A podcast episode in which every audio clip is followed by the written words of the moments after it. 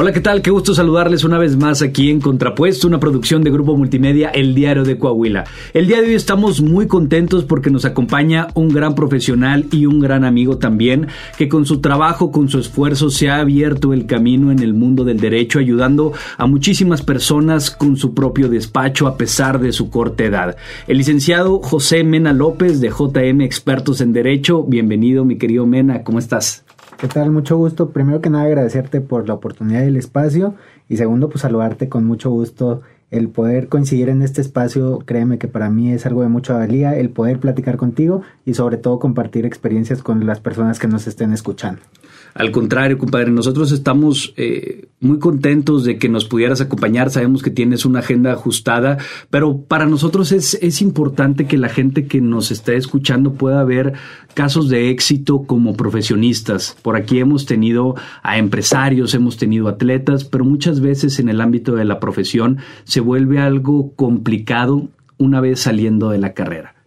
Por eso nos gustaría mucho que nos contaras tu experiencia, pero para comenzar, ¿Cómo inicia tu amor por el derecho? Porque yo me acuerdo en la facultad que eras una persona muy determinada, que sabías qué era lo que querías y te apasionaba este mundo. ¿Cómo nace este amor? Bueno, fíjate que todo viene desde que yo estaba como en la secundaria, ¿no? Yo creo que el promedio, la mayoría de los estudiantes de derecho, tú también lo viviste, siempre tenemos este sueño de quiero ayudar a la justicia, ¿no? Me gusta hacer justicia, este tipo de labores nobles que con el paso del tiempo se va mancillando o, ensuciando el nombre de la profesión o el abogado, porque pues sabemos que no todo es color de rosa, pero pues inicia de este mismo, de este mismo modo, del decir quiero ayudar a las personas, quiero poner mi granito de arena y quiero ayudar a, a dar justicia a quien la merece o a quien uno cree, porque también uno a veces es muy presuntuoso al, al colgarse esa corbata, ¿no? De querer hacer justicia o cosas por el estilo. Pero de ahí nace, eh, por azares del destino, la vida me lleva por otros lados, termino trabajando en restaurantes, limpiando mesas, haciendo familia, etcétera, ¿no? Un camino completamente distinto que te juro que la vida es bien extraña y yo creo que dice el dicho que siempre te acomodan donde debes estar o la vida te pone donde debes estar. Al final yo, yo recuerdo que en un momento me empieza a ir muy bien en la restaurantería, pero yo no tenía ni la prepa. La prepa la tenía trunca. Entonces me empiezan a decir, oye, o sea, es alguien aplicado en este trabajo, quieres crecer, necesitamos que estudies la prepa. Entonces me meto a estudiar una prepa sabatina eh, y resulta que le agarro este gusto porque yo decía, pues era algo que ya no tenía previsto, era algo que soñaba, te juro que yo soñaba con estar en salones de clase, curiosamente. Entonces resulta que vuelvo a la prepa y digo, ya estoy aquí, ¿por qué no me aviento a lo que sigue? Presento para jurisprudencia eh, y, y, quedo, también es bien curioso, quedo en estos lugares ya del final raspando. Ok. Pero digo, va, vamos a hacer esto y vamos a hacerlo bien. Y no me lo vas a, creer, pero a la fecha sigo sintiendo esa piel chinita de, del primer día que estuve en el salón. Me acuerdo de todo. Puedo sentir las sensaciones, casi que el mismo aire que sentí en esa ocasión. Y dije, aquí tenía que estar. Entonces esa, esa chispa ya estaba. Se confirma cuando entro a la facultad. Y a partir de ahí, pues mi mundo se volvió al derecho. Suena algo trillado, a lo mejor romantizado, pero es la verdad. Mi mundo se volvió al derecho y ya después una rama en específico, ¿verdad? Pero en general eh, de ahí nace. Wow, compadre, qué, qué gran historia, porque es una historia de superación, es una historia de ambición, de querer eh, cumplir con estos sueños que tal vez en algún momento se vieron truncados, pero el retomarlos tampoco es algo sencillo ¿Cómo fue para ti este proceso de sí querer estudiar la carrera, teniendo ya también otras responsabilidades, como lo mencionabas? Digo, ya no era nada más como la gran mayoría de los estudiantes que pues estamos en nuestra casa y únicamente nos hacemos cargos de nosotros mismos y eso a medias. Tú tenías unas responsabilidades más grandes. ¿Cómo fue el combinar las responsabilidades personales, familiares, con el estudio? Bastante pesado, te voy a decir. Al inicio fue bastante, bastante complicado. Yo ya tenía un, trabajo bastante estable también, eh, pero era bien, bien difícil. Era, yo entraba, me acuerdo muy bien que entraba a jurisprudencia a las 7 de la mañana y salía a las 2 de la tarde. Luego me iba caminando hasta, un restaurante que está en Cos, no vamos a dar marcas, pero ahí trabajaba, me iba caminando, llegaba como a las 3 y a las 4 empezaba mi turno laboral. Entonces era cambiarme, empezar a las 4 y salía a las 11 de la noche más o menos. En ese entonces yo no tenía carro. Entonces era esperar un taxi, llegaba a mi casa como a las doce y media, me ponía a hacer tarea y pues al otro día a las 7 de la mañana. Entonces todos los días, todos los días, los primeros dos semestres fue una muerte, fue, fue completamente desgastante. Ahora, como te comentaba, pues yo ya tenía a mi hija también en ese entonces, entonces era combinar los descansos de la escuela con los descansos del trabajo para poder convivir con ella, porque siempre ha sido yo muy apegado con ella, siempre nos hemos visto, entonces era, era una muerte, era algo salvaje, te lo puedo decir con esa palabra, fue muy complicado, a veces me quedaba dormido en las clases, muchas veces me quedé dormido en las clases, algunos licenciados lo entendían, otros no, porque tampoco era como que ir con esta bandera de mírenme, me estoy matando, ¿verdad? pero quien lo sabía, pues era, era comprensible en ocasiones. Eh, nunca fui tampoco súper matado por lo mismo, porque yo decía, primero me encanta la carrera, ¿verdad? Me encantaba. Y segundo, eh, pues no me daba para más. Yo hacía lo que podía y estudiale cuando puedes y aplícate. Por eso muchas ocasiones me muchas materias también a, extraordinarios o recursadas, pero a final de cuentas yo sabía que que iba a salir. Ya la mitad de la carrera más o menos encontré otras opciones de trabajo un poco más flexibles, que si bien eran demandantes, pues ya era un poquitito más de, espacio para mí, de calma para mí y para enfocar mis ideas. Y ya por último, los dos, los dos últimos años de carrera, yo ya empiezo a trabajar en, en el ámbito jurídico, que me tocó por pura suerte. Fíjate que te digo que hasta parece que la vida te va, te va guiando. Me tocó eh, quedarme desempleado en la etapa de la pandemia entonces fue difícil para mí, ¿por qué? Porque había que cumplir con responsabilidades económicas para la familia y para mí, porque a final de cuentas yo estaba costeando mis traslados, mi, estancia en la universidad, eh, etcétera. Entonces fue complicado, eh, pero por pura suerte se me abre esa oportunidad gracias a un amigo mío no, puedo, no se puede decir su nombre. Sí, claro. Al director Alfonso Yáñez, él, me ah, acomoda en un despacho. Un abrazo al director. sí, ¿verdad? Ya, ya tiene tiempo que quiero saludarlo en persona.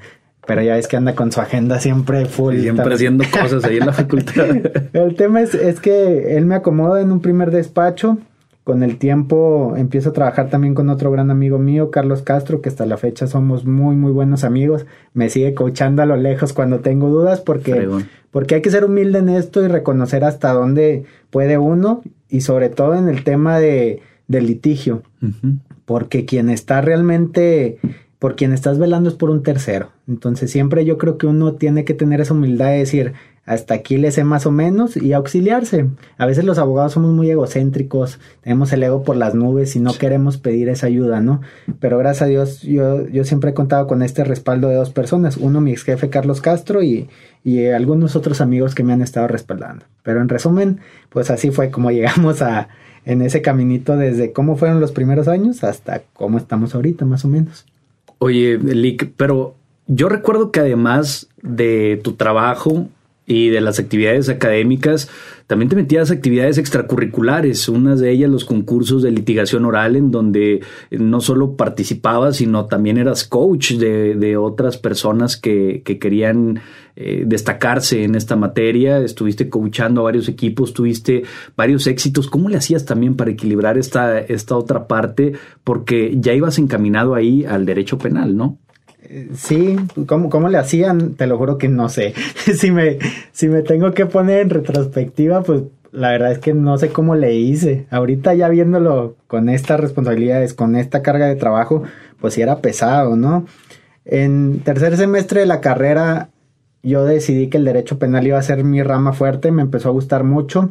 Perdón, ¿hubo algún especial que te llamara la atención de, de esta rama? Bueno, es que fíjate que si regresamos ahorita a nuestra plática, ya es que te conté que desde secundaria y demás, yo veía muchas series y veía que mentes criminales y todo eso que salió en el 44. Entonces yo siempre he dicho y lo sostengo que, que quien quiere ser abogado por películas o por series, es derecho penal. Claro. Porque es estar en, la corte inocente y culpable. Entonces, esa era mi visión del abogado. Yo, mi, mi primer acercamiento con la abogacía fue esa. Entonces, es lo que yo quería hacer. Siempre quise los primeros semestres, ¿por qué no lo hice ni primero ni segundo? Porque está... Tiene muy mala fama el derecho penal. Sí nos dicen los pollitos de colores, ¿no? Y que un día te, van a encontrar ahí tirado y demás. Mira, si, está, si llega a estar complejo o no, o ya en la, en la práctica no, no es tan así como se dice. Yo creo que aquí en Coahuila no tanto. Ok. Hay unos otros estados donde sí está muy, muy feo la vida del litigante, sobre todo en materia penal. Digo, nadie quiere ser penalista en Zacatecas o en Tamaulipas. No, claro, sí. Pero Guerrero, exacto. Pero por ejemplo aquí no, fíjate que los delitos no van tan relacionados a, a, delitos muy graves, vaya. La mayoría, por supuesto que como en todos los lugares hay, cosas feas, ¿no? Pero creo que aquí en Coahuila ser eh, abogado, litigante, penalista, eh, no es tan, tan grave como nos lo hacen ver. También es eso, volvemos al tema del ego siempre quiero decir, ay, soy penalista, soy como Superman, ¿no? Y veo puros asuntos súper importantes y súper peligrosos, cuando no, la verdad es que en el ejercicio de la, profesión en materia penal no está tan, tan feo ese tema como nos lo hacen ver. Ok. Bueno, y volviendo a tu pregunta, eh, ¿por qué en tercer semestre y demás? Empiezo en tercer semestre, dije, no, sí, sí, sí es lo que quiero y no me importa si voy a hacer pollito de colores o demás, porque en ese momento yo no sabía esto que te estoy diciendo, ¿verdad? Mm, empiezo a tomar un diplomado en, jurisprudencia de derecho penal y ahí valió. Dije, esto es lo mío. Me encantó. Exactamente, y por aquí va a ser. Oye, pero además para tercer semestre todavía ni siquiera llevabas clases de derecho penal, o sí, con el nuevo plan de estudios que creo que te tocó. Creo que solo una y era lo más básico que pudiera haber y y para serte franco creo que ni aprendí nada en esa clase porque pues como todo lo bueno también tiene sus cositas malas, tú lo viviste en jurisprudencia, había muchas clases que no te daban, entonces yo empecé a ser autodidacta y tuve que estar aprendiendo por mi cuenta todo esto porque me gustaba, ¿verdad? Justo a esto quería llegar porque gran parte del conocimiento que tú tenías también para presentarte en estos concursos de, de litigación oral que se hacían a nivel nacional o incluso internacional, local y demás, tú adquirías estos conocimientos siendo autodidacta. ¿A dónde te remitías? ¿Eran los libros de ahí de la facultad, los diplomados? ¿A qué acudías cuando querías absorber más conocimiento en la materia penal? Porque muchas veces nos limitamos a, híjole, no, pues es que no me gustó cómo me dieron esta clase, entonces yo ya no aprendí de amparo, de penal o de mercantil, pero hoy en día existen muchas herramientas para también poder absorber nosotros de manera autodidacta estos conocimientos. Ok, sí, eh, y qué bueno que, que, haces esa pregunta porque creo que eh, el conocimiento, decía un libro que leí hace mucho, es para todos y es para compartir. Entonces, siempre que me preguntan eso, me gusta mucho decirlo porque siento que a mí me funcionó y me gustaría que le funcione a las demás personas. Entonces, lo primero que empecé yo fue tomando cursos y diplomados. Mi primer consejo sería tomen todos los cursos y diplomados que puedan, todos los que puedan. De todo se te va quedando poquito, un poquito, un poquito, un poquito. Segundo, en mi caso en concreto fue concursos de litigación oral, como lo mencionas. De hecho, coincidimos en uno que jamás se va a olvidar. Ahí, tengo las, las historias prohibidas de Daniel Saldívar para cuando las quieran ver. El tema es que eh, empecé a ir a concursos de litigación oral y estuvo bien padre, fíjate esa experiencia. ¿Ya la viviste? Bueno, yo la viví peor que tú, tú empezaste triunfando por las nubes ahí. A mí me fue un poquito más mal la primera vez. Últimos lugares, luego fui subiendo, subiendo. En total me fui a nueve concursos en todo lo que estuve en la carrera. Los primeros dos los perdimos, pero a partir de ahí, subcampeonatos regionales, campeonatos nacionales, campeonatos municipales. A partir de ahí, los otros siete fueron de premios y todas fueron de asesor. Ya no iba de participante, iba de asesor. Y, y no lo digo como levantarme el cuello, pero por supuesto que me siento orgulloso. Claro. Porque en mi último concurso, que fue en Ciudad de México, fue el concurso de la UNAM, la Universidad Mayor Prestigio en Derecho, eh, a nivel nacional, con las mejores universidades del país. Quedamos en tercer lugar, que es el concurso que más me costó y el que más me lleva en el corazón, ¿verdad? De todos te llevas algo, pero es en especial. me gustó mucho, sobre todo porque se acercaban conmigo los jueces ya después, hacen una, una fiestecita con los ganadores, ¿no? Te sientes importante, ¿no? Pero lo más, lo que más me dio emoción o lo que más me hizo sentir bien fue que me conocían, fíjate. Mucha gente que yo no sabía que me hacían el mapa decía, ah, tú eres el de Coahuila, ¿verdad? Sí, ya sabíamos desde que vimos que estaba tu equipo, sabíamos que Coahuila iba a figurar. Wow. Y cosas así de ese estilo. Y te digo, más que el ego es decir, estás haciendo lo que querías, que es dejar un poquito eh, en otras personas, porque siempre fue tratar de levantar a los demás y sobre todo de cumplir tus sueños, ¿no? Llegar a ese punto, llegar desde un lugar 16 hasta que los mismos jueces te dijeran, sabíamos que venía Mena, sabíamos que era un equipo finalista, entonces qué orgullo, ¿no? Y luego contra tiburones de, de 30, 40 años, que digo, la nada tiene que ver, pero yo era estudiante, yo era estudiante de Derecho. No, y eso tiene un gran mérito, justo lo quería comentar, Lick, porque nosotros cuando buscábamos asesores buscábamos a, licenciados que tuvieran la experiencia, el conocimiento, la trayectoria, que te pudieran decir por dónde irte, porque al principio no tienes tantas clases de derecho, no tienes conocimiento y en los cursos de litigación no es un examen práctico, o sea, tienes que ir y dar el juicio como si estuvieras en una, en una audiencia y es muy complicado. Para la gente que nos está escuchando, es muy metódico el derecho penal. Es fascinante, pero sí es muy metódico con muchísimas técnicas y formas que hay que cuidar para que todo lo que estés diciendo y lo que estés presentando pueda ser tomado en cuenta a tu favor y de esta forma puedas ganar el caso en cualquiera de, de, de las trincheras en donde te encuentres pero es algo que tú conseguiste siendo, siendo estudiante todavía. ¿Qué pasaba por tu mente las primeras dos veces en las que no tuviste tanto éxito o el éxito que esperabas? Porque cuando las cosas van bien, decimos hay que seguirle por aquí, pero cuando llegan estos momentos de, de aprendizaje, que a veces pensamos que son fracasos, si los vemos como fracasos nos quedamos ahí. ¿Qué fue lo que a ti te impulsó a decir, caray, no nos fue bien, pero yo voy a seguir mejorando y lo voy a volver a intentar porque hay con queso. La terquedad. Primero fue el tema de decir, sé que nos faltó apoyo, mm, nos faltó apoyo en cuanto a conocimiento, eso decía yo, porque te topabas con universidades que te decían, es que yo practiqué un año y en mi sala de juicios orales y teníamos no sé cuántos licenciados detrás. Entonces fue cuando llego yo a jurisprudencia y creo un primer taller de litigación oral que a la fecha sigue funcionando. Y, fue buscar precisamente decir qué nos falló para poder subsanar ese tema, ¿no? Y lo segundo fue mm, una meta personal. Dije, yo tengo que estar ahí. O sea, yo tengo que estar en esos primeros lugares. Yo tengo que lograr eh, obtener esos premios. No por ego, vuelvo al punto. Era una meta personal. Era poder decir, yo puedo y yo sé que lo voy a lograr. Y gracias a Dios se logró. Y ahorita puedo sonreír contigo diciéndote esto, ¿verdad? Oye, compadre, y esto de, de, la terquedad, que creo que es una característica de todas aquellas personas que logran sus sueños y cumplen sus metas, ¿es algo que adoptaste también desde pequeño o que fuiste forjando con el paso del tiempo? ¿Siempre ha sido así de determinado? No, no, sí lo forjé. Fíjate que de, de adolescente, de niño, no tuve una infancia como me hubiera gustado. Tuve mis trabas como todas las personas pero eso me tenía muy cohibido, me tenía con miedos, me tenía precisamente eh, con una imagen mía que me hacía no crecer.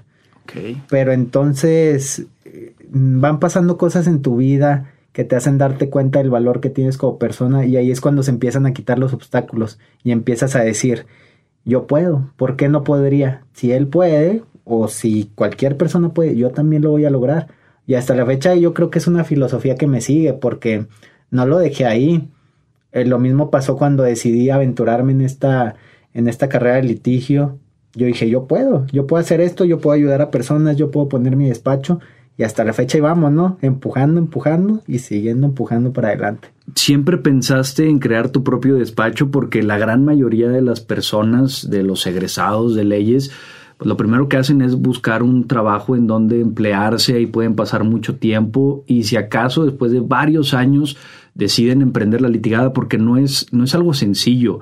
Mencionábamos fuera del aire que es como crear tu propia empresa donde pues tú estás ofreciendo el servicio directamente, donde tú eres eh, lo que estás vendiendo a la gente y se requiere pues de ganar esos clientes, de ganar ese prestigio, de ganar ese nombre y muchas veces no es sencillo, tanto así que yo creo que el porcentaje de personas que sí se dedican a, la litigada y más siendo egresados con poco tiempo, pues es, muy bajo. ¿Cómo lo hiciste tú para cumplir esta meta y este sueño también? Eh, fíjate que sí, siempre, sí, sí fue parte de mis metas a pesar de que yo estaba laborando en, un despacho que también era penalista y que me tocó un gran mentor, porque también eso tiene mucho que ver, ¿eh? Creo que tuve suerte, te digo que Diosito me ama y me pone las cosas donde tienen que estar. Eh, mucho tiene que ver tu mentor, si te impulsa o te hunde. Y el mío siempre me impulsó, siempre fue alguien muy sencillo, una persona que, que ponía su conocimiento a mi alcance pero él también sabía, porque yo siempre lo dije, que yo no iba a durar en esos lugares. Yo siempre dije, yo tengo que estar en mi propio lugar y tengo que hacer mi propia meta, que es tener mi propio despacho. Bueno, ya cuando llega el momento, pues nervios tenía un montón, ¿eh? Un montón de nervios, no es algo sencillo, es algo que requiere mucha responsabilidad. Y me tocó un mes estar dando asesorías en un café, pues en lo que buscaba un, un localito, buscaba dónde ponerme Empecé después con una oficina chiquita, luego ya no cabía en una oficina chiquita y fueron dos oficinas chiquitas. Luego ya no cabía en esas dos oficinas chiquitas y ahorita tengo una oficina que a mí me gusta mucho y que solo uno sabe el trabajo que le ha costado. Entonces ahorita tengo una oficina que me gusta mucho y no lo digo presuntuosamente y no lo digo por el lugar, sino por el sacrificio que uno sabe el que le ha costado llegar hasta ahí. Entonces ahorita puedo decirte que me siento realizado como litigante, sí, porque ya estoy donde soñaba estar, ya estoy con esa oficina que quería, ya tengo mi cartera de clientes. Hemos tenido la oportunidad de trabajar desde este lado y ayudar a un montón de personas y eso también me da mucho gusto. Personas que no se les ha cobrado ni un peso, pero que tú te vas con la satisfacción de que necesitaban esa defensa o que necesitaban esa asesoría y te lo juro que lloran los clientes de agradecimiento. Y eso, eso es la mejor paga que puedes tener. Por supuesto que, que el dinero es algo importante, pero el poder cumplirme a mí mismo la meta del por qué estudié Derecho y decir, lo hice por ayudar, eso no tiene precio. Wow. Y es que generalmente, y lo veíamos desde estudiantes, se va tergiversando este, este sueño, ¿no? Al principio es queremos ayudar a la gente y todo lo que se pueda y ya al final lo que quiere la gran mayoría es pues que les vaya bien económicamente. Tú lo mencionas, es algo importantísimo, no vivimos solo de aire, pero el no olvidar estas raíces que es donde nace el sueño es algo muy importante. Entonces constantemente das estas asesorías pro bono también. Sí, yo creo que sí, muy, muy constantemente. Me río mucho con mis clientes porque les digo, les digo en el despacho, en el despacho somos tres. Y yo como titular y dos personas que me auxilian. Ok. Y siempre les digo, ya no vamos a agarrar ahorita pro bono porque ya tenemos cinco. y pues se va juntando el trabajo precisamente. Porque también agarrar un pro bono para mí es darle la misma importancia que quien te está pagando. La misma. Es la misma responsabilidad.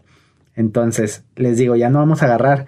Pero de repente llega alguien y oiga, pues es que me, me hicieron este fraude y, y, me dijeron que me iban a vender esta casa. Pero nomás me dieron esta hoja de máquina y ya le di 50 mil pesos, son los ahorros de toda mi vida. Madres. Oye, luego les preguntas, ¿ya qué se dedica, señor? No, pues tengo una pensión, porque yo, yo pregunto a qué se dedican para saber más o menos cómo está su situación económica. Tengo una pensión. ¿Y cuánto le dan de pensión? No, pues mil al mes. Yo no tengo la madre, con todo respeto, de quitarle esos mil pesos al mes. Hay veces que prefiero decirle, ¿ya qué se dedicaba, señor?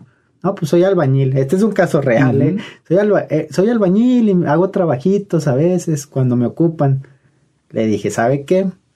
Pues no le voy a cobrar. Y el día de mañana, si yo necesito un trabajo albañilería, ahí poquito a poquito, le digo, sin que se presione. Ahí me va haciendo un trabajo. Sí, está bien. Entonces lo que te digo, eh, tengo esa suerte. Ellos, mis clientes me lo han dicho de que, pues es que por algo caí con usted, porque no tienen dinero. Y lamentablemente, esta es una realidad que, que sí es de verdad lo que, lo que dicen. Lamentablemente, la justicia cuesta. Si no tienes dinero, tienes una pésima representación. He tenido casos de personas que tienen años con sus asuntos trabados y que como no tienen dinero, pues no les podían avanzar.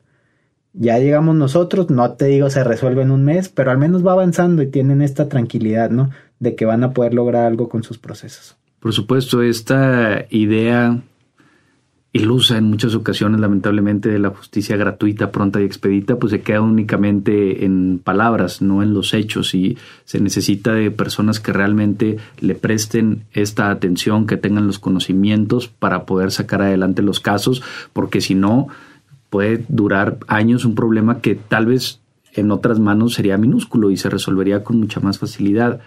¿Cómo es para ti el trabajo del día a día, ahora que también tienes auxiliares, porque pues también es eh, tratar con gente, el gestionarlo, es, eres tu empresa de cierta manera. Bueno, pues primero trato de, de ser como fueron conmigo, ¿no? Con, con los auxiliares y, y, precisamente impulsar sus sueños, impulsar sus metas, darles todo lo que sabes, porque a veces está esta visión egoísta de los jefes, ¿no? De no te voy a enseñar porque luego me vas a fregar. Lo he escuchado Uy, me y, tocó. Lo, y lo he visto también. Y la verdad es que yo, yo pienso lo contrario, tratas de impulsar a las personas lo más que puedes o lo que está en tus manos y ya lo que pasa en el futuro, pues el futuro lo decidirá, porque precisamente no lo haces siguiendo un obtener algo a cambio, ¿no? Uh -huh. Como que siempre vas a estar conmigo y por eso te enseño.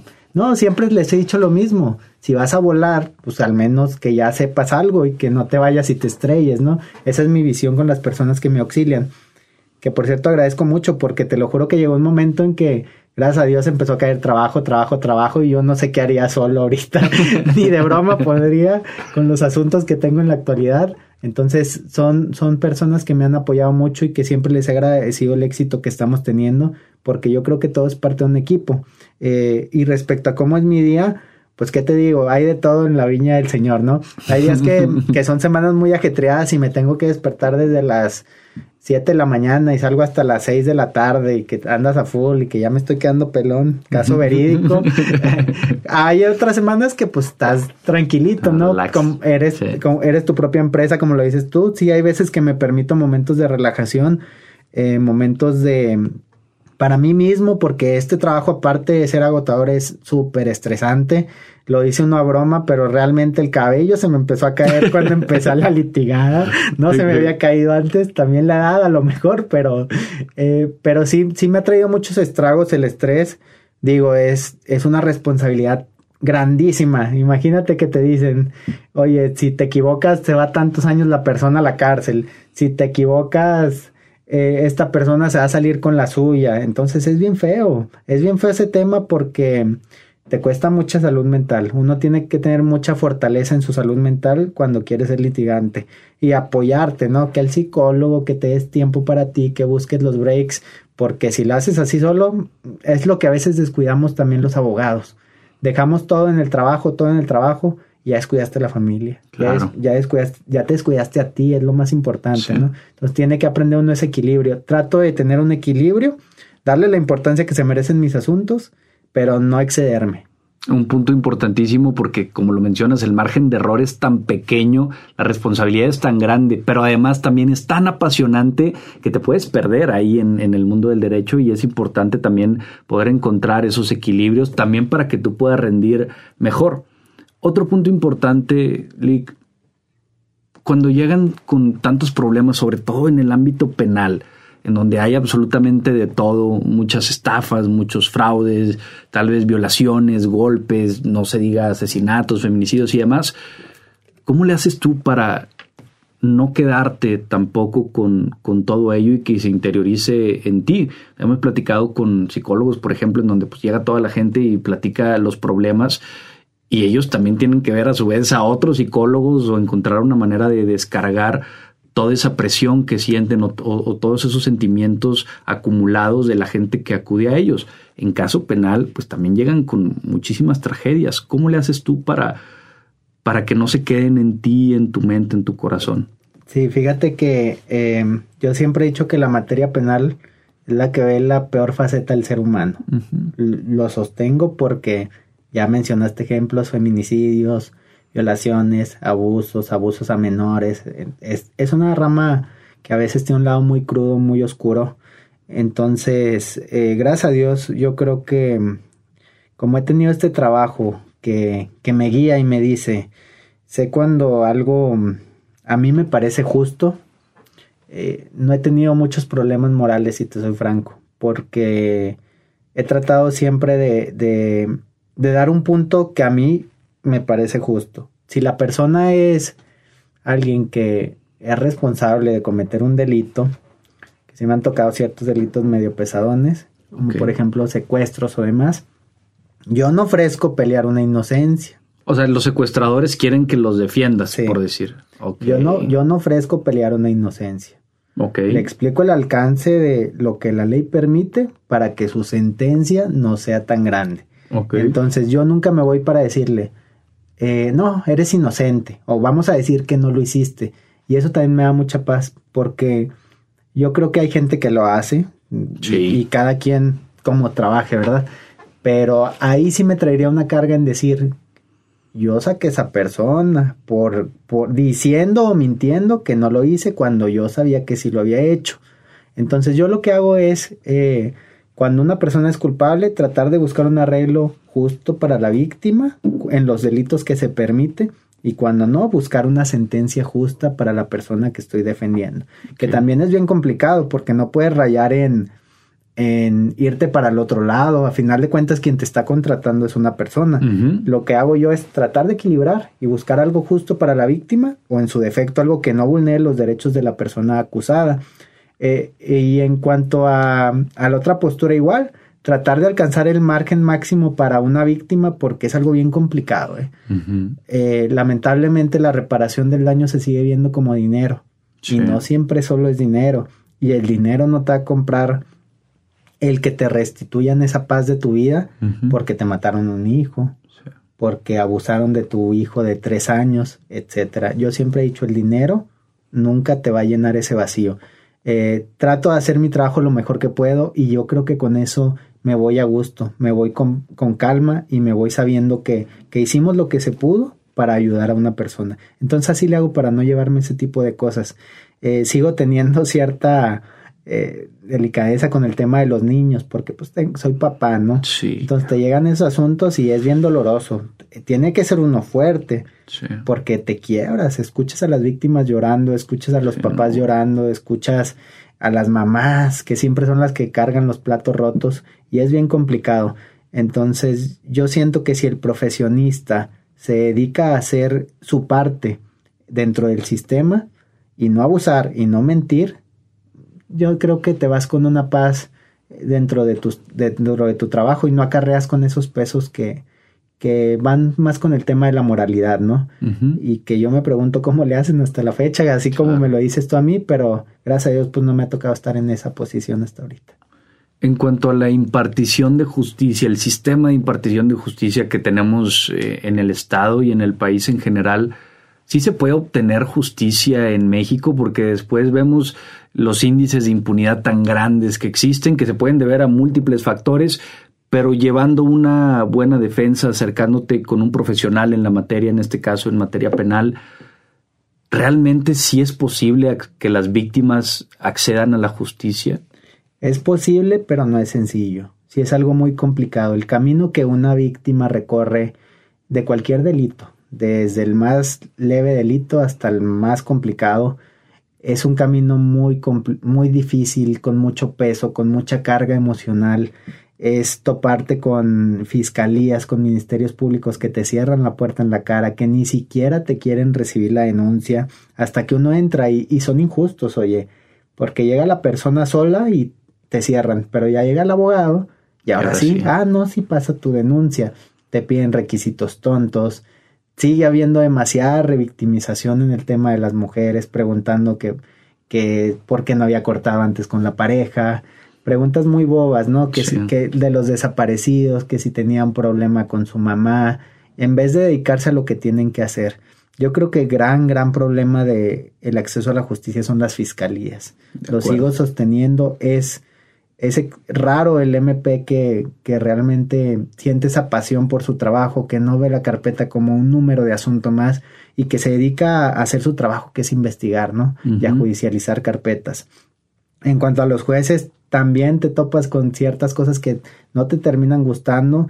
a veces de un lado, a veces del otro, porque recordemos que parte de la carga que tiene el Ministerio Público también es integrar de la manera adecuada y que parte de justicia es que se integre de manera adecuada, porque a veces te toca estar del lado del defensor y ves un montón de fallas que no deberían permitir que el avance, que el asunto siga avanzando, pero los jueces lo permiten. Y eso ya es romper con el sistema precisamente y con la finalidad de justicia que te digo, es bien complicado porque uno está de los dos lados, ¿no? A veces te toca estar con las víctimas, a veces te toca estar con los acusados. Y lo que uno busca es que, que sea lo más limpio el juego y que sea lo más justo lo que me estás diciendo.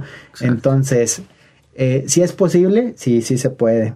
Y, y ahí entramos en un papel muy importante los defensores particulares y los asesores particulares, porque esa es nuestra chamba, empujar, empujar, empujar para obtener lo que ellos consideran justicia. Yo, yo siempre he dicho que no es hacer justicia de nuestro lado, porque me lo dijo un maestro en, aquellos años. Es demasiado presuntuoso decir que hacemos justicia. Dice, nos apegamos a derecho. Y es correcto, nosotros nos apegamos a derecho y quien imparte, pues al final es el juez, ¿no? Él determina si tienes la razón o no la tienes.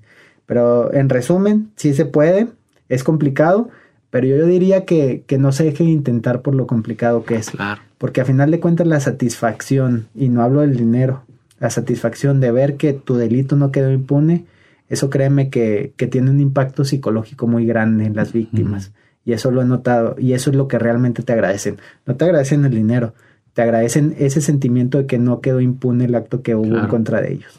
Claro, que es lo que generalmente se busca y que es un derecho el acceso a la justicia que se supone que todas las personas que vivimos en este país deberíamos de tener, pero lamentablemente volvemos a lo mismo, muchas veces es letra muerta y lo que mencionas que las fiscalías muchas veces son el punto de quiebre para que no haya acceso de justicia. No dudo que haya muchísimos profesionales que hacen eh, muy bien su labor, pero sí es una constante que no se integran bien las carpetas de investigación, no dan los elementos necesarios, entonces lo mandan al juez y como el juez es quien te va a tener que tomar la decisión, pero si no tiene las pruebas necesarias que debió de dar la fiscalía, pues entonces, aunque ellos no quieran, van a tener que votar en un sentido contrario. En el tema de los clientes, yéndonos al, aspecto económico, porque pues también es complejo para iniciar. ¿Cómo ha sido tu proceso para irte ganando estos clientes a través de publicidad, de boca en boca?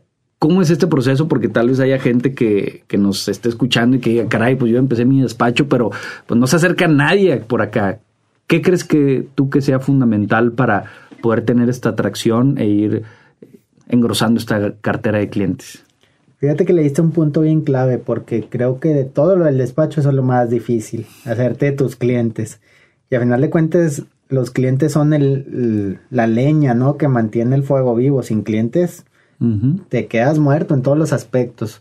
Sobre todo si estás rentando, si estás pagando esto, si estás pagando lo otro, es bastante complicado. Eh, en mi caso en particular empezó de boca en boca sí fue como que, ah, déjate recomiendo al licenciado Mena, al licenciado Mena. Gracias a Dios. Eh, cuando uno trabaja con su corazón y cuando trabaja bien, esa es la mejor de las recomendaciones. Yo siempre he pensado que en la abogacía la mejor que tienes, publicidad, es la de boca en boca. Que digo, es la tradicional, ¿no? A final de cuentas. Ya con el paso del tiempo sí comencé con la publicidad, no aún como me gustaría, porque, oye, uno no es todólogo y a veces ves que los abogados hacen un montón de TikToks y les pega y, que manejan sus páginas bien fácil y, es complicado.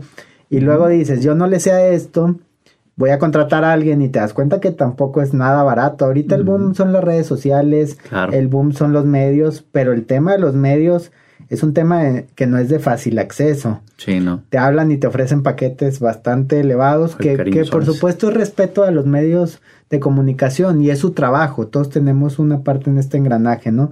Pero vas iniciando y sí está complicado. Entonces yo, yo diría que para quien se quiera animar a iniciar con su proyecto, con su despacho, es hay que pegarle de boca en boca. Y nuestro trabajo tarde o temprano va a rendir ese fruto. Primero es como una semillita, ¿no? Pero ya cuando ven que, ah, esa semilla sí dio manzanas, se van a querer acercar a esas manzanas.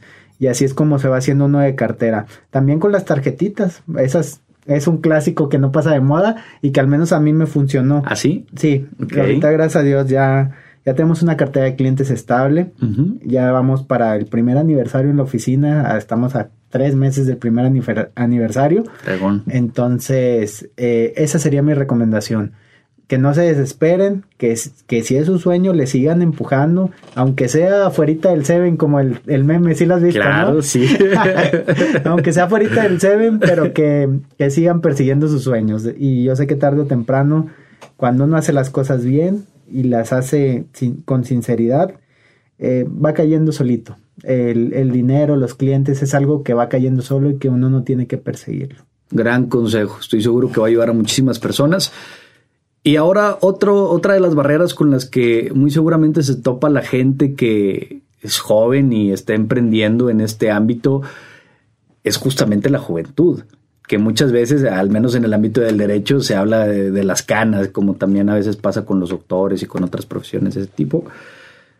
¿Te pasó alguna vez que, que, te trataran de hacer menos o que no te tomaran en cuenta justamente por la juventud? Porque luego vemos a estos tiburones que incluso fueron maestros nuestros o que tienen años de experiencia y te voltean a ver así como por encima del hombro por cuestiones de la edad, cuando eso no tiene nada que ver, y menos con un sistema que es relativamente nuevo en el cual muchos se quedaron atrás. ¿Tú te has topado con esto y si sí, cómo lo has afrontado para que se dé este respeto a pesar de la edad.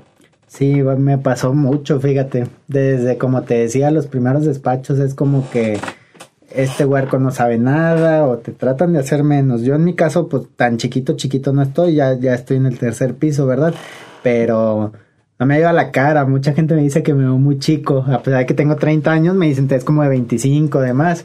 Y ahí es donde empieza a pegar ese tema de la edad, de que te dicen te empiezan a, faltar el respeto de cierta manera, ¿no? Primero en la fiscalía, porque oye, es bien complicado. Si de por sí, como dices tú, a los tiburones no les hacen caso, imagínate que llega un huerco ahí contigo, pues menos les van a hacer caso. ¿Qué, qué hago yo para... ¿Cómo, cómo evité ese tema? Eh, primero, yo creo que la apariencia es muy importante, suena feo, pero estamos, estamos hablando del mundo del derecho, ¿no? Y es un estereotipo que se sigue manejando malamente. Entonces yo, yo dije, pues te acoplas, ¿no? Entonces, trajecito, ya te ves un poquito más grande y más serio, ¿no? Por ahí le empecé a pegar en cuanto al tema de las fiscalías. Los clientes, a veces, incluso con los clientes, oye, porque te contactan por teléfono, por medios, y te ven y es como que, y aquí ahora le habla el abogado, ¿no? y yo, yo, soy el abogado, señor. Eh, pero luego ya platican contigo y se quedan con esa tranquilidad, y me lo han dicho, ya me lo confiesan después de que se arregla su asunto y me dicen, oye, yo, yo sí la pensaba porque te veía ya es como que muy jovencito. O me ha tocado al revés, que me dicen, clientes que me recomiendan a otros, les dicen, no, se ve jovencito, pero yo lo he visto y no, sí vale la pena, o sí le entra a los trancazos, como les dicen coloquialmente, ¿no? E, esa es otra, el carácter. Siempre te tienes que dar a respetar, sobre todo en este mundo, porque son abusivos, entonces uno tiene que tener su carácter para que precisamente no le quieran pasar por encima. Siempre va a haber, yo considero, y, y eso es específicamente en esta profesión. Siempre va a haber quien se quiera sentir más. Me ha tocado muchísimo, lidio con ello todos los días, lidio con que, ah, es el huerco nuevo, etcétera, y la mejor forma de evitar eso es con tu trabajo. Ya cuando se dan cuenta de tus resultados, el trabajo habla por sí solo. Yo me quedo bien tranquilo porque yo sé lo que estoy haciendo, yo sé lo que otros han hecho, pero más importante aún es, mientras tú hablas de mí, a mí ni siquiera me interesa quién seas, porque yo estoy preocupado por crecer yo. Y porque yo tengo que estar preocupándome por mí, porque el tiempo que te voy a dedicar hablando de ti es tiempo que lo puedo dedicar a mí. Fíjate que curiosamente me pasó, quiero contarte una anécdota súper rápido, eh, con, un, con alguien que ahora es muy amigo mío. Me pasó lo mismo. A mí me manda otro abogado. Me dice, me puedes cubrir en esa audiencia, pero va a haber otros abogados también ahí. No, sí, está bien, te cubro. Llego y, y al final de cuentas empiezo a ayudarle al abogado que estaba llevando el uso de la voz, que él sí es un señor de canas y muy conocido en la materia. Entonces empieza a decir lo que le estoy diciendo y nos va muy bien a los dos. Al final me habla después y dice, oye, eh, yo cuando te vi dije, ¿y este huerco quién es? ¿Por qué me mandaron al suplente? Digo, pero ya cuando empezaste la audiencia, me di cuenta que sí sabías y me di cuenta que me ayudaste. Y incluso después me dio un dinero por un asunto que le sirvió el mismo argumento. Y a partir de ahí, oye, somos súper amigos. Entonces es bien curioso porque, eh, volviendo al tema, el punto es, ¿cómo superas el tema de, de que te vean como alguien más chico, que te vean como alguien sin experiencia con tu trabajo? Así me lo gané. Ahora somos súper amigotes y siempre andamos platicando. Ahora me invitaba a sus asuntos y tenemos como 10 asuntos en común. Ah, ¿en serio? Sí, te lo juro. Pero lo chistoso es eso, que fue con trabajo, con conocimiento y demostrando lo que sabes. Que no te importe lo que digan, mejor demuestra lo que sabes hacer. Lick, ¿cuál ha sido el mayor reto o los mayores retos a los que te has enfrentado al decidir cursar esta profesión, ejercer esta profesión, dedicarte al mundo del derecho? Yo creo que el mayor sería el miedo. El miedo en varias cosas. La primera, el miedo a iniciar, porque al final de cuentas es miedo. Ni siquiera, imagínate iniciar en ceros, con cero pesos en la bolsa, porque inicié con cero pesos en la bolsa. Creo que me quedaban como dos mil pesos de una beca que tenía en aquellos años. Eh, e, esa fue una, el miedo de decir, voy a invertir estos dos mil y me voy a quedar sin nada pero tengo que hacer algo porque si no también me voy a quedar sin nada, ¿no? El miedo a aventarte. Yo creo que si tienes confianza en lo que sabes y si le macheteas duro, se, puede superar ese miedo y se puede tener buenos resultados. Segundo, el miedo a la inexperiencia, a decir, ¿qué pasa si me equivoco? ¿Lo estoy haciendo bien? Eh, ¿Por qué? Porque hay cosas que solo se obtienen a través de la experiencia.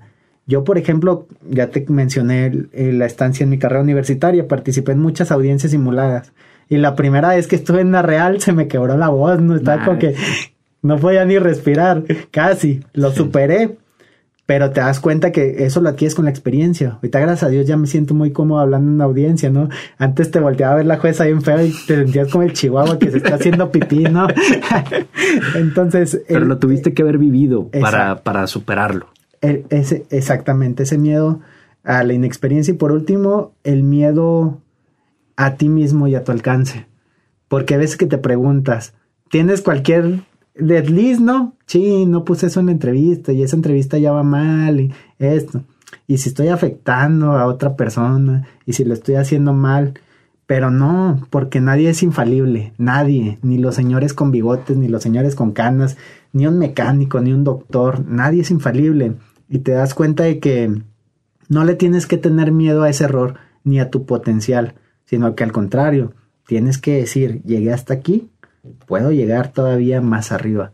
Entonces el miedo, el miedo ha sido el obstáculo más grande, pero también ha sido como, como un león con el que siempre está combatiendo uno mismo, ¿no?